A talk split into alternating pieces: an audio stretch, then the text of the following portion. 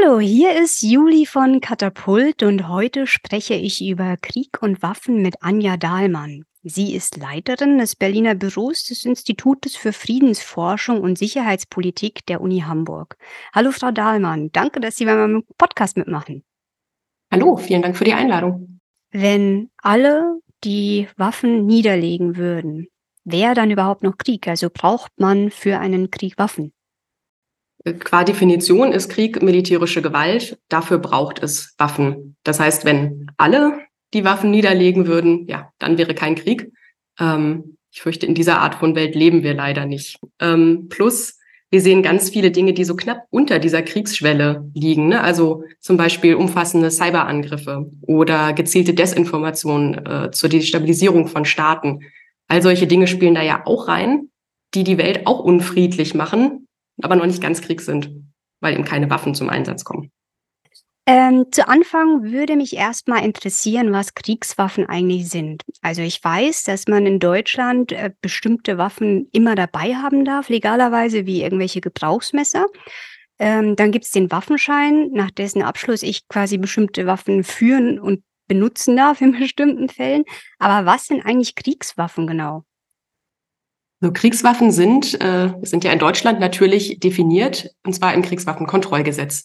Da ist eine abschließende Liste von Waffen, die als Kriegswaffen gelten, also zum Beispiel Kampfflugzeuge, Kriegsschiffe, Maschinengewehre, Torpedos oder im Prinzip alles, wofür es keinen anderen sozusagen sinnvollen Anwendungszweck gibt, ja sowas wie äh, Jagdgewehre oder Dinge, die die Polizei einsetzt. Ähm, das ist ja eher diese Waffenschein-Kategorie. Aber alles, was darüber hinausgeht und ja vielleicht eine dramatische, eine größere Wirkung hat und so weiter, ähm, fällt dann unter das Kriegswaffengesetz. Sind alle Waffen, die man im Krieg verwendet, ausschließlich zum Töten da? Grundsätzlich kommt es darauf an, was das militärische Ziel ist. Ähm, ja, also wenn es darum geht, ein Flugzeug am Landen zu hindern, kann das durch den Abschuss des Flugzeugs passieren oder durch die Zerstörung der Landebahn, also eher der Infrastrukturen des Objektes. Ähm, das heißt, Waffen können Objekte zerstören, sie können Personen verletzen oder sie können Personen töten. Außerdem gibt es dann noch die Kategorie von sogenannten nicht tödlichen Waffen oder auch weniger tödlichen Waffen. Das ist sowas wie Taser, Tränengas, ähm, blindmachende Laser, Gummigeschosse. Solche Dinge, die eben das Ziel haben, ähm, Menschen eher zu stoppen und zu verletzen, als sie dann abschließend zu töten. Ähm, natürlich kann es trotzdem zum Tod dabei kommen. Und die können auch teilweise besonders äh, grausame Verletzungen oder permanente Verletzungen hervorrufen. Also blindmachende Laser das ist auch nicht ohne. Also auch das legitimiert oder äh, verharmlost den Gewalteinsatz nicht. Gibt es dazu denn in unterschiedlichen Ländern unterschiedliche hm, Gesetzeslagen oder Waffen, die zu Kriegszwecken verwendet werden dürfen?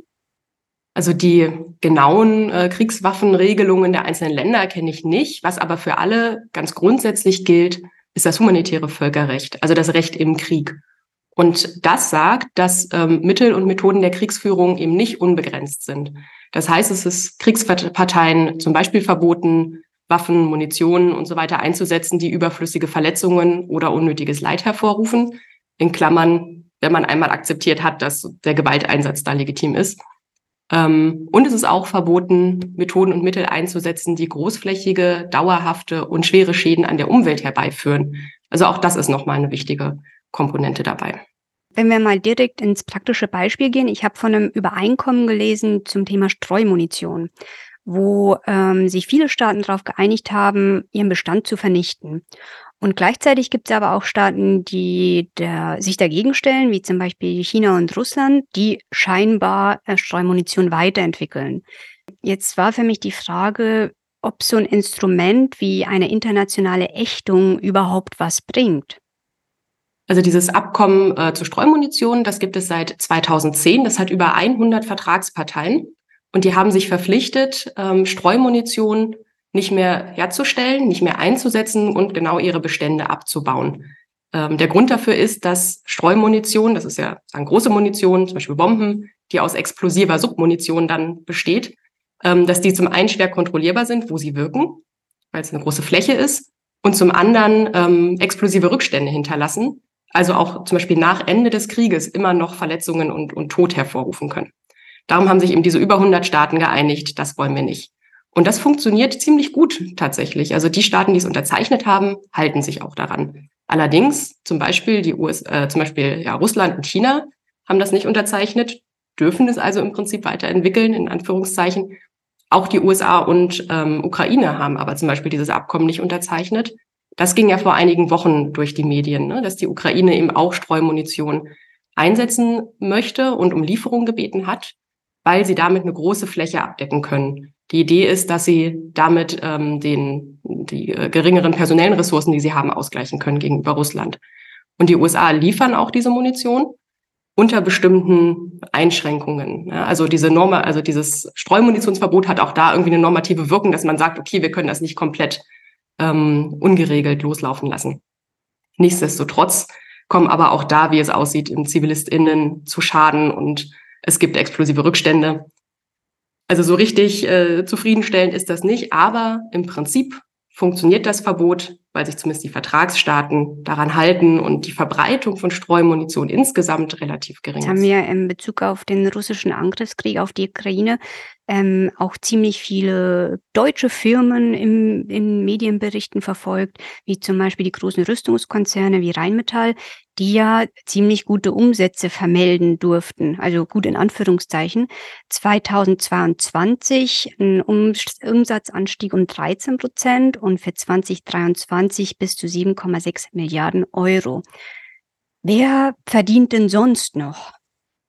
Also zum Beispiel verdienen auch Zuliefererfirmen sicherlich äh, ganz gut im Moment, ähm, ja, auch an der gestiegenen Nachfrage.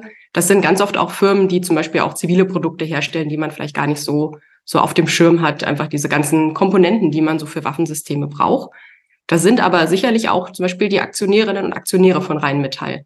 Das Unternehmen ist börsennotiert ähm, und, es, und das zeigt, finde ich, ein grundsätzlich eher problematisches Anreizsystem in der Rüstungsindustrie, dass eben Rüstungsunternehmen gewinnorientierte Unternehmen sind, obwohl sie eigentlich eine sehr begrenzte Nutzungs, Nutzungsfälle haben und sehr begrenzte Abnehmer letztlich auch. Wir haben ja eigentlich kein Interesse daran, dass es äh, möglichst viele Krisen und Konflikte gibt, in denen Kriegswaffen gebraucht werden. Ähm, und insofern gibt es dann eben auch ein Interesse, dass Rüstungsexportkontrolle möglichst lasch vielleicht ist, dass man möglichst viel an viele Staaten exportieren kann und das ist natürlich aus, aus politischer und rechtlicher, sicher auch aus ethischer Sicht ein Problem, gegen das man dann ja auch immer wieder sozusagen äh, gegensteuert mit Rüstungsexportregeln und der immer wieder Aushandlung, wo können wir denn ähm, Rüstungsgüter hin ähm, exportieren, an welche Art von Staaten. Da habe ich jetzt auch keine Lösung für sozusagen. Ähm, eine Diskussion ist ja immer, ob man zum Beispiel die europäische Rüstungsindustrie konsolidieren sollte, also weniger Firmen, die dadurch aber eben effektiver sozusagen produzieren können ähm, oder ob man das System ganz grundsätzlich ändern muss. Hm, stellt sich wahrscheinlich auch die Frage nach Kontrolle. Also können Sie mir vielleicht kurz erklären, wer die großen Rüstungskonzerne kontrolliert oder wer diese Regeln, die Sie schon angesprochen haben, aufstellt, woran die sich halten müssen? Ähm, also zum Beispiel in Deutschland gibt es eben die Rüstungsexportkontrollregelungen und da kommen dann verschiedene Ministerien, insbesondere meine ich das ähm, Bundeswirtschaftsministerium, äh, zusammen und schauen sich das eben an äh, und müssen das dann oder, oder würden das dann freigeben. Müssen nicht, sondern entsprechend der rechtlichen Prüfung. Können Waffen Frieden schaffen? Das ist immer die große Frage, nicht wahr? Ähm, Waffen allein können keinen Frieden schaffen. Das ist ganz klar. Waffengewalt darf immer nur das letzte Mittel sein, wenn nichts anderes mehr geht. Manchmal sind sie aber eben nötig, um diesen Prozess zumindest zu begleiten.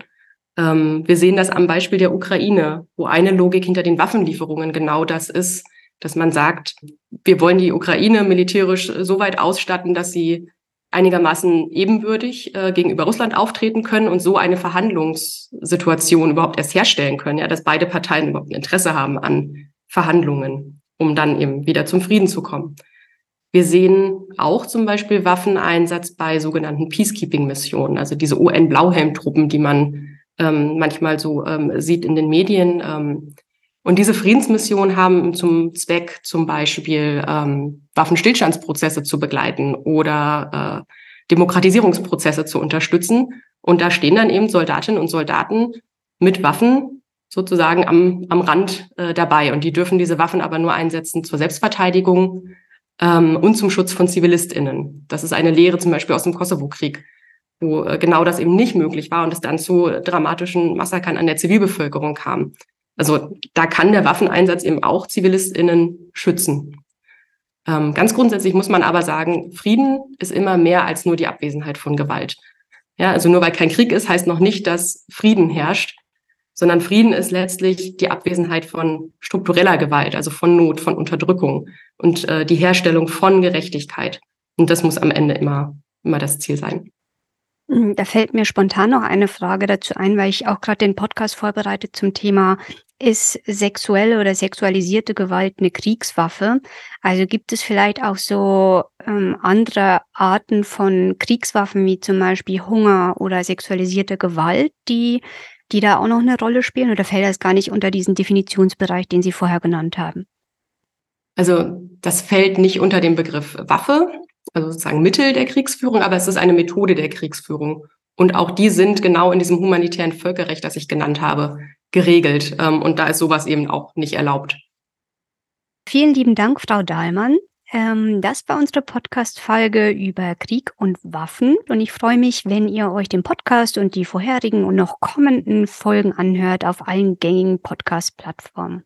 Dankeschön.